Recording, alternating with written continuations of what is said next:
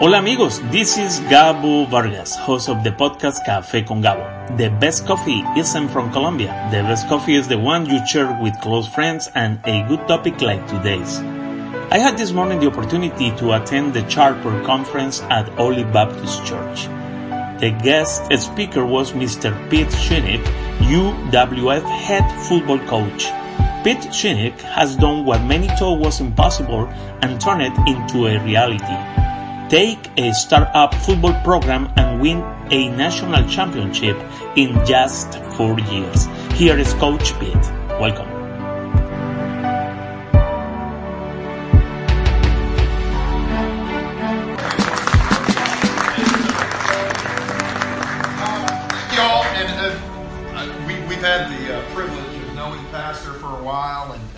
Here. Uh, Olive has just been fantastic to us, as have some other churches in the area.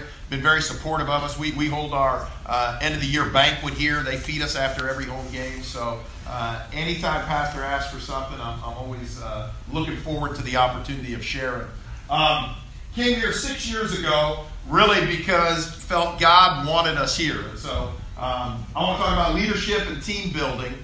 And probably the reason I got the invite, not that we don't have a good relationship, but obviously that picture right there is after we won the national championship. And so um, when we came, it was really where does God want my family and I? Okay? And, and, and what was our next step? And a tremendous amount of prayer went into making this decision. Um, and, you know, God answered a lot of those prayers when my wife saw the white sandy beaches of Pensacola. so a lot of that got worked out very quickly. Um, but as I've been doing this now for 31 years, been a head coach for 21 years, um, really just been blessed with how God has moved in my life. And having been a leader now, really in all of those stages, my first job was a graduate assistant and you know, I coached one guy, and then I was able to get a position where I coached five guys, and then I was able to move up and coach a bigger position where I coached 20 guys, and then became a coordinator where I coached half the team, then became a head coach. And really, my desire to be a head coach was I just wanted to positively impact and influence those around me. Okay? That was really the, the main desire in this whole process. And so for me, I learned leadership really from the men that I was around. Been blessed to be around a lot of great coaches. But my father uh, probably imparted on me what a great leader looked like. My dad played 13 years in the NFL. He coached for 15 years in the NFL. Holds an NFL record um, for most interceptions by a linebacker. Uh, I know this group knows this, but prayer does work. Ray, Ray, Lewis was getting close. I have four brothers. All right, I have four brothers. All four of my brothers prayed that Ray would get close enough to where my dad's name would be mentioned and then retire. Okay, so it worked out. Ray retired. My dad's name got mentioned. That that's the record he was trying to break. But with that, I'll tell you where I learned the most about leadership was when my dad was not in the NFL, when my dad was not coaching. There was about a five year gap between coaching the Oakland Raiders and then coaching the New England Patriots. And during that time, he coached at a small college called Central Methodist College, okay, in Fayette, Missouri. And at the same, if you know it, God bless you, okay. And I'm, you know it. What's that? We're from Missouri. Is that right? Whereabouts? Girardeau. Okay, yeah. I went to high school in Columbia. Okay, born on the campus at the University of Missouri. there you go. Graduated from there 22 years later, and I was wondering how you wound up graduating from high school. Hickman High School. Yeah, that, that's it. So y'all know where Fayette is because you got off I-70 and got lost. Okay, and that's, and that's about how my dad was there. But my dad did that, and then my dad was out of work. He sold insurance. God bless anybody in here who can sell insurance because my dad couldn't, and uh, he was terrible at it. Um, but during that five-year period, that's really where I saw leadership. And, and here's, here's what I saw. And this is really what convicted me uh, as I was going through. I, I, I grew up in church. Uh, I accepted Jesus Christ as my Lord and Savior very young. But it was, you know, it was easy to do because my parents were doing it. You know, my brothers were doing it. But during that five-year stretch, from about age 12 to 17, 13 to 18, here's what I saw. My dad went from coaching in the Super Bowl with the Raiders to having to paint his own field, cut his own field, wash his own clothes. We went from living in Northern California, great area, to Fayette, Missouri. And here's what I saw my dad never changed. And so my my relationship with Christ grew because I was like, you know, I thought everybody, oh, you're a Christian, you know, hey, I, I, got a motorcycle for my 13th birthday, you know, life's good, right? I mean, isn't that what everybody was doing? God blesses people, boom, life's good. But what I saw in my dad really convicted me, okay, hey, this is really what it's all about. And as I became a leader, I was like, my leadership really has to start in my home. And my leadership needs to start with my wife and my kids. So as you look at this photo right here, I'd like you to look to the middle where I am. I'm the one holding the trophy. Yeah. If you look behind me, there is this girl with a hat on Yes, sir. who's screaming her head off at that moment, and that is my daughter Rachel. And my daughter Rachel and I have been together on the sidelines for about four years. Okay? And Rachel's job really is to keep me in check, keep me off the field. She's my get back coach. And since we've been on TV uh, the last, I mean, three years, we've been on ESPN four times. Um, Rachel's kind of gotten a little notoriety. I do have to plug my daughter Anna, okay, because Anna was with me when we weren't on TV, okay. So um, Anna, when we came to when we came to Pensacola, Anna um, Anna fulfilled the only promise that I made to the University of West Florida. I said, when you start football, we're going to raise enrollment. I promise you. And then after my press conference, I enrolled my daughter. in the University. so I lived up to the one promise I made. But Anna, Anna had been with me, and really where Anna started and why Anna started was, I mean, she wanted to be with me. She wanted to spend some time with me. And uh, when I was coaching um, in my early mid 20s, uh, I had a head coach who told his daughter that um, she could not be on the sideline with him during a game because the sideline is no place for a female, no place for someone to be able to be around that type of environment. And I'm 25 years old, 26 years old, and the first thought I had was, you're the head coach. You're in charge of the sideline. Create an environment where your daughter can be with you.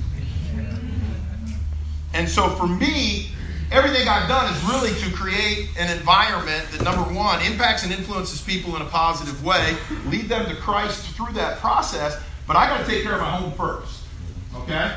And so I'm not going to read this because I get a little emotional reading it, but I'll let you read it. This is my daughter's interpretation of the time that we have had together on the sideline. So I'm gonna give you a couple couple minutes to read that. This was on her Instagram.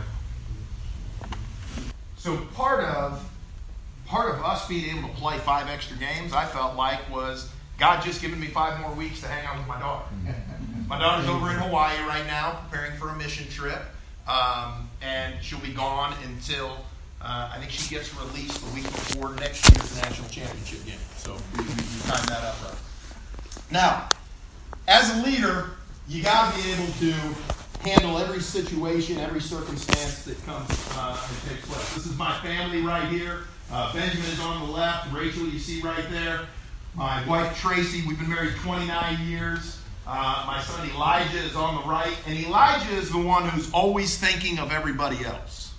Okay? So if you look at Elijah on the right there, he's holding up the phone, and on the phone, he has Anna, her husband, okay, and our granddaughter, so that they could be a part of the family photo.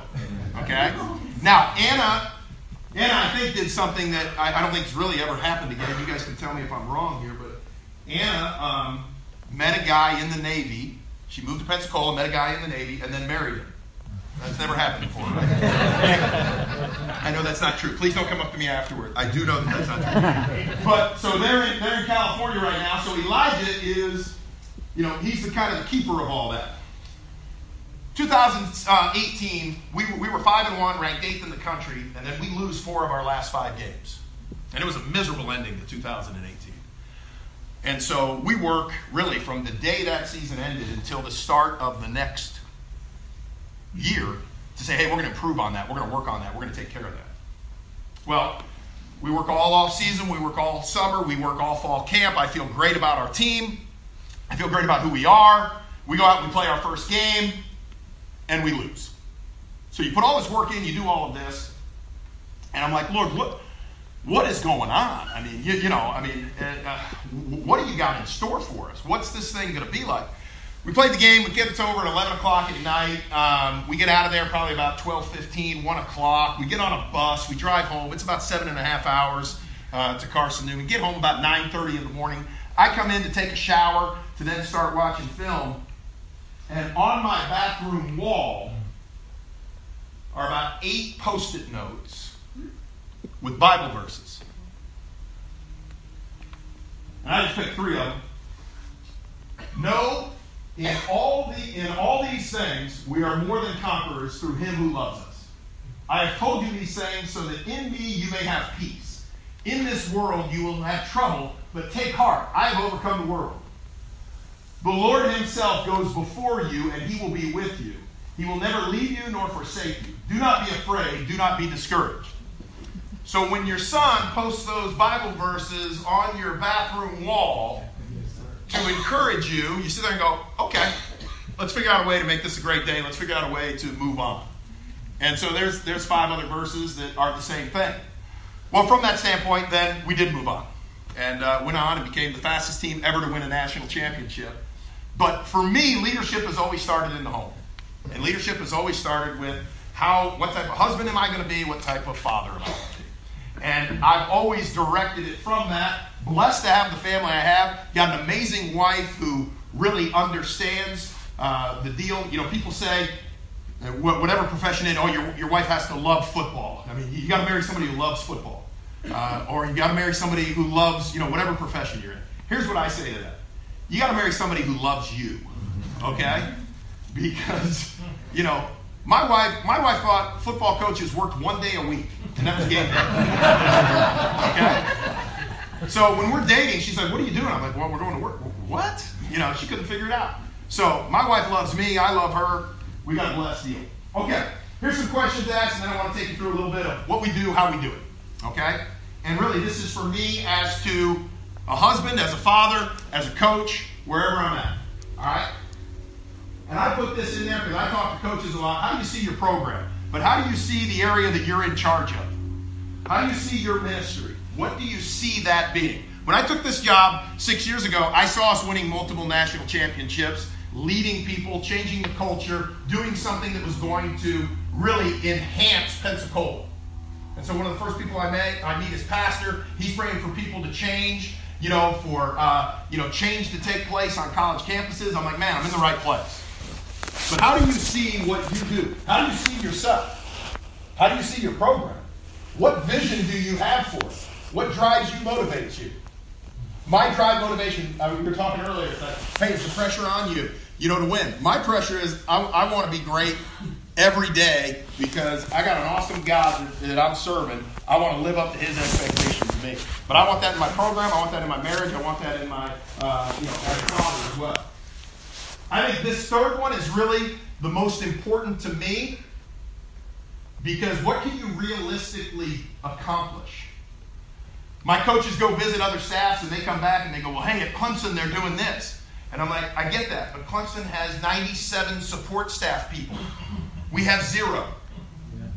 We can't realistically do that. So, what's the, size, what's the size of your group? What's the size of your church? What's the size of your ministry? What's the size of your organization? What can you realistically do? If we did all the things other people did and tried to keep up with them, we'd be exhausted and never get done what we can really do. What can you really, realistically accomplish? And then be great at those things. We do a lot of things uh, very well, okay?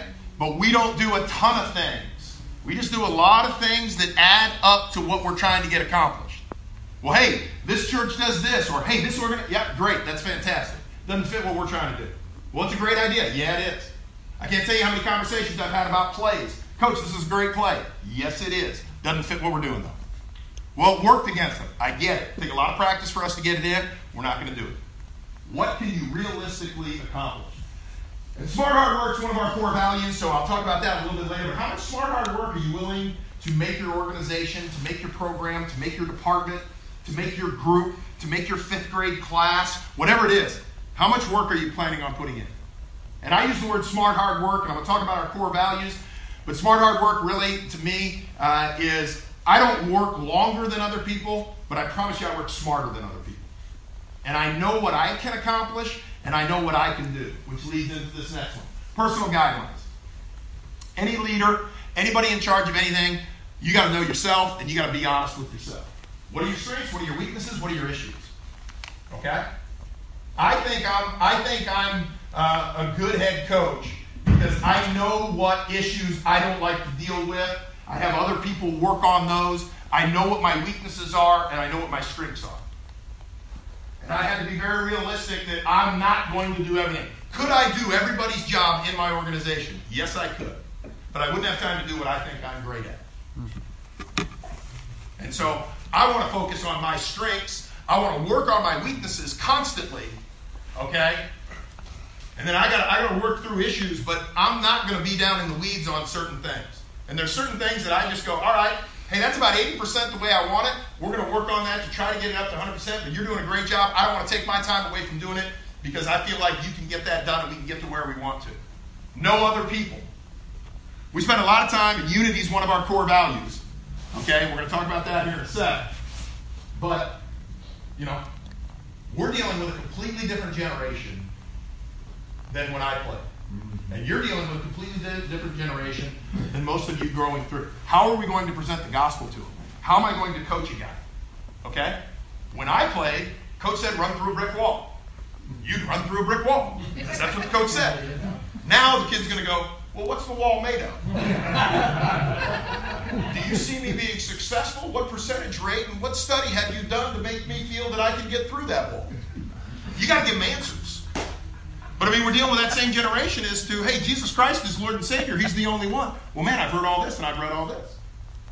Take it back to the source. What is it? But you got to know other people. And then when you're trying to lead other people, I mean, you know, there, there's a fine line between motivate and manipulate. Okay?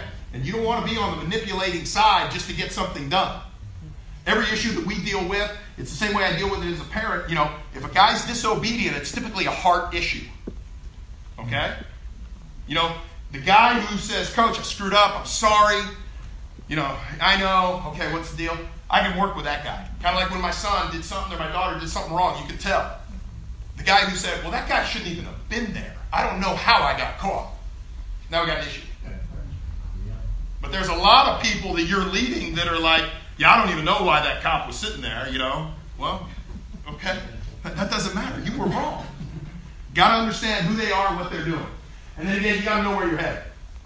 Where's your organization headed? Where's your class headed? Where's your group headed? Where's your program headed? Every day, I mean, I wake up every day going, all right, Lord, where are we going? What do I need to do? And I pray about what our season looks like. I pray daily as to what we should accomplish. And I mean, one of the things that I have learned about myself, it took me a while, but one of the things that I have learned about myself if I'm going to have a productive day, all right, I need about an hour of prayer and time in God's Word before I interact with anybody. Okay? So I'm starting work in the season, and I, I mean, th- th- this year God just did some things. I've never woken up as early as I've woken up, but God was like, hey, you got to get up earlier. And so, you know, when you're staring at the clock and you can't sleep, you're like, okay, God, I guess I'll get up. You know, I fought it for a couple days. But I've learned what I can do. You, you may be different. You may be able to jump right out and start interacting with people and going, and you do that at night. I need an hour of prayer in the Bible before I interact with people. Okay? And so if we got to work out at 7, I know what time I got to get up to get that accomplished and get it done. All right, team goals. I don't care what your goals are. I don't care how you do it. We, we have three for ours, and the reason I show this is just you got to have something that you're shooting your guys towards. Okay, I'm to read them because that doesn't necessarily show up great on there. But first off, one thing I want you to know: nowhere up there does it mention that we want to win a national championship, that we want to uh, win playoff games. Here's our three goals, and I, I give these to you because again, I got to have something to direct everything that I do back to my players. We want to help each player become a better husband, father, employer, employee. I got to have coaches that lead by that example, that live to that example. I have a guy who's 15 minutes late to um, a workout. And he's like, oh, yeah, coach, my bad. And I'm like, well, I mean, you, you, you're going to leave your daughter hanging for 15 minutes at soccer practice 15 years from now? And it's going to be your bad? You, do you not understand the consequences that people are waiting on you? People are doing this? Do you understand that? Every, every, every conversation we have, we're going to try to draw it back to helping them become a better husband, father, employer, or employee. Second one is a degree in four or four and a half years. Okay? We've had guys graduate in three and a half. We've had guys work on their masters. But obviously, we want to put our guys in a position where we are going to earn a degree. That's why we go to college. And number three is play great football. And again, I don't say win. I don't say win games. I say play great football. Now, I talk about winning and losing. Okay? But really, what I want to see is I want to see our team play great. And I want to see, I don't care who we play, and that's part of what we do. You know, I, I want to play great football. And so, you know, you, you, the amazing thing about football is we, we got 10 games scheduled next year. Five at Blue Wahoo Stadium, which if you haven't been, we'd love to have you there. All right? Season tickets are on sale too. Shameless plug.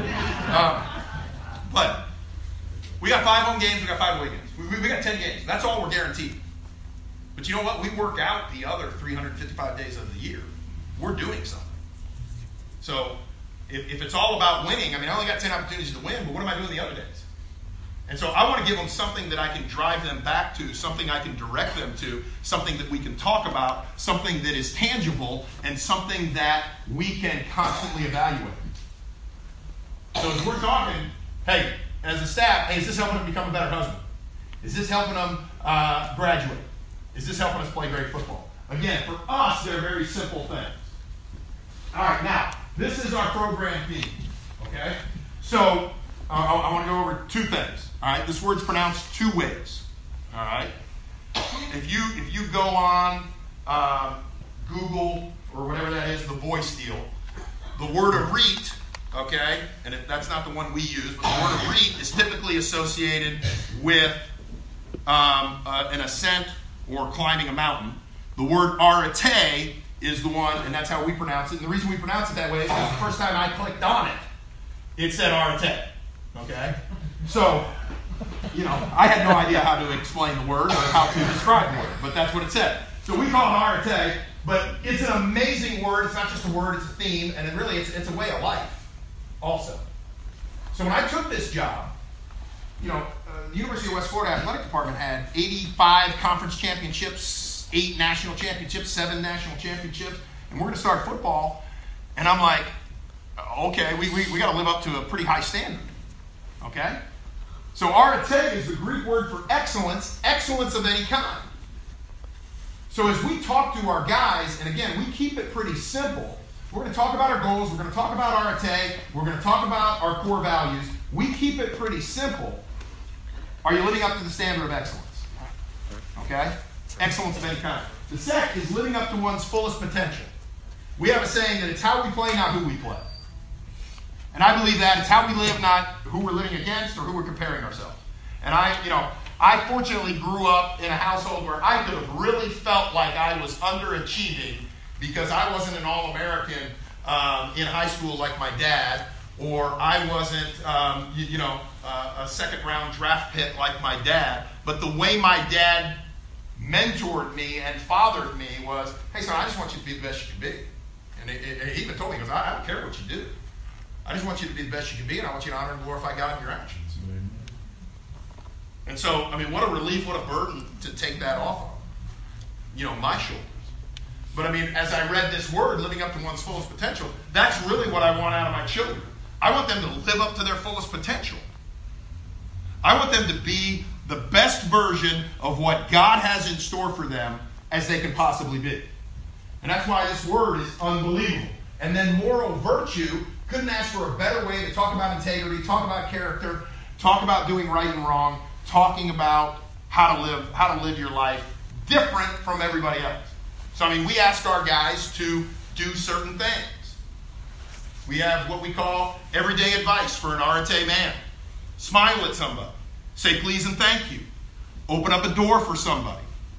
Okay? Pick up trash that isn't yours. And I'll end a practice and I'll go, hey, I want two, I want you to text me two things that you did, um, you know, that lived up to being an Arete man. And a lot of guys get out of it cheesy. You know, coach, I held the door open for somebody and they said thank you, and I said, You're welcome, thank you. And I'm like, no, that doesn't count as two. You can't do that. You can't hold the door open. That was one action. But what's interesting, and you know, we've got a seasoned group here, so you'll understand this. What's interesting is what used to be common, okay, is now. I'll get an email. Hey, one of your one of your players uh, was so so helpful. He held the door open for me, and then you know he grabbed a box and helped me carry it upstairs. Well, 20 years ago, that's really what you should be doing. You, you, you know what I mean? That, that was common. But now I get emails telling me how great my guys are. I'm like, okay, we'll take that because we want people to believe that. Um, but at the same time, I'm just trying to get guys to really back to a standard that was 20 years ago. Let's just, what are the simple things that we can do to interact with people? What are the simple things that we can do to let them know, um, you know, that we're doing things different? I get a lot of fun compliments. Here's the most recent one. We were in the Mardi Gras parade. They fed us, the people who fed us, uh, or the people who put us in the parade, fed us before. So they had hamburgers, they had hot dogs, they had beans. And as they're cleaning up, I'm thanking the people who served us. And the lady goes, Hey, I want you to know, this is by far the best group we have ever served. Their manners were unbelievable. They were so thankful. They were, you know, they, they were, they were, um, you know, telling us how good the meal was and how much they appreciated it. And I was like, well, thank you. We talk about that a lot. We go on the road a lot. We go into a lot of restaurants. That's the impression that we want. We want each guy to live up to his fullest potential. And then we want him to have the character and the integrity to do the right thing and do it when it's right. That's why arete, I think, is a phenomenal word. And I really kind of adapted that as my own personal, this is how I want to live, and this is what I want it to look like. Our core values, I've talked about this smart hard work, unity, positive energy. All right? Smart hard work, John Wooden uh, called it industriousness. All right? That's just too long of a word for me. Uh, figured I'd misspell it a few times, former O lineman. So I took smart hard work. We're going to work smarter and harder than anybody else. We're going to have unity. And to me, team building is all about unity. And team, team building is all about dying to yourself and following Christ's example of serving. If I can get a bunch of guys who just want to serve each other, we're in great shape. Quentin Randolph uh, had 253 yards in the national championship game. He caught three touchdowns. If you were to see him after that game, as well as after when we beat West Georgia, when we ran the ball 55 times and he didn't catch a ball, Quentin Randolph looked the same. He was a lot muddier uh, against West Georgia because it rained, and we couldn't throw the ball. That's a team guy. He was just happy we won. And then the fact that he was, you know, blessed with this amazing opportunity to catch that many balls. But that's what unity is. And to me, unity is really team building. How do you do it? We got a bunch of ways we can do it, but really it's just getting to know people and caring about people. We spend a lot of time in fall camp before we even practice just hearing life stories. It's amazing. I can get a DB and an offensive lineman in the room. They have nothing in common. They're completely different. I mean, one guy's from Miami, the other guy's from Dothan, Alabama. Okay? They got nothing in common. But you start talking about, hey, what are your strengths? What are your weaknesses? What are your fears? Who's your hero? What was your best family vacation? Who raised you? Oh, oh. Now they're connected. So, I mean, for me, team building is all about unity. Nothing else gets, you know, much beyond that. And then positive energy, I believe, you know, I'll end with this because we're right at about 12.06, and then we'll, we'll, go to lunch. But I'll end with this. You know, positive energy, you, you, got, you got two ways to view things. You know, you can either view it positively or negatively. I'm a firm believer in positive energy. Okay, and I'm a firm believer in being positive. So you guys have all heard the expression, is the glass half empty or half full? You know, that determines how you view things. My offensive line coach, Steve Sagne, is a cancer survivor. Um, and his son, at age 21, had half of his tongue taken out uh, for uh, tongue cancer. So you ask Steve Sanye, is the glass half full or half empty? Steve Sanye says, I'm just glad I got a glass. Okay? You talk about finding a way to see the positive. Okay? So for me, you know, I really believe I've had to pray through this. I mean, I'm a critical person. I think I could win any sarcastic conversation out there. You know, my brother uh, Chris, who's a pastor in Niceville, you know, he said, you know, you talk about the five love languages in the Shinnick family. There's six. Sarcasm is the sixth. You know, that's our love language. But I've prayed to be a positive person. I've prayed to God mold. I mean, I think before I speak now. I try to find it. I mean, I don't think I'm a positive person internally, but I'm gonna try to find the positive. I'm gonna try to find a way to do it. So, just a couple of things. Hope that was helpful. We'll go to uh, we'll go to lunch, uh, and if you got any questions, I guess that's where we'll answer. Yes, sir. Hey, thank you.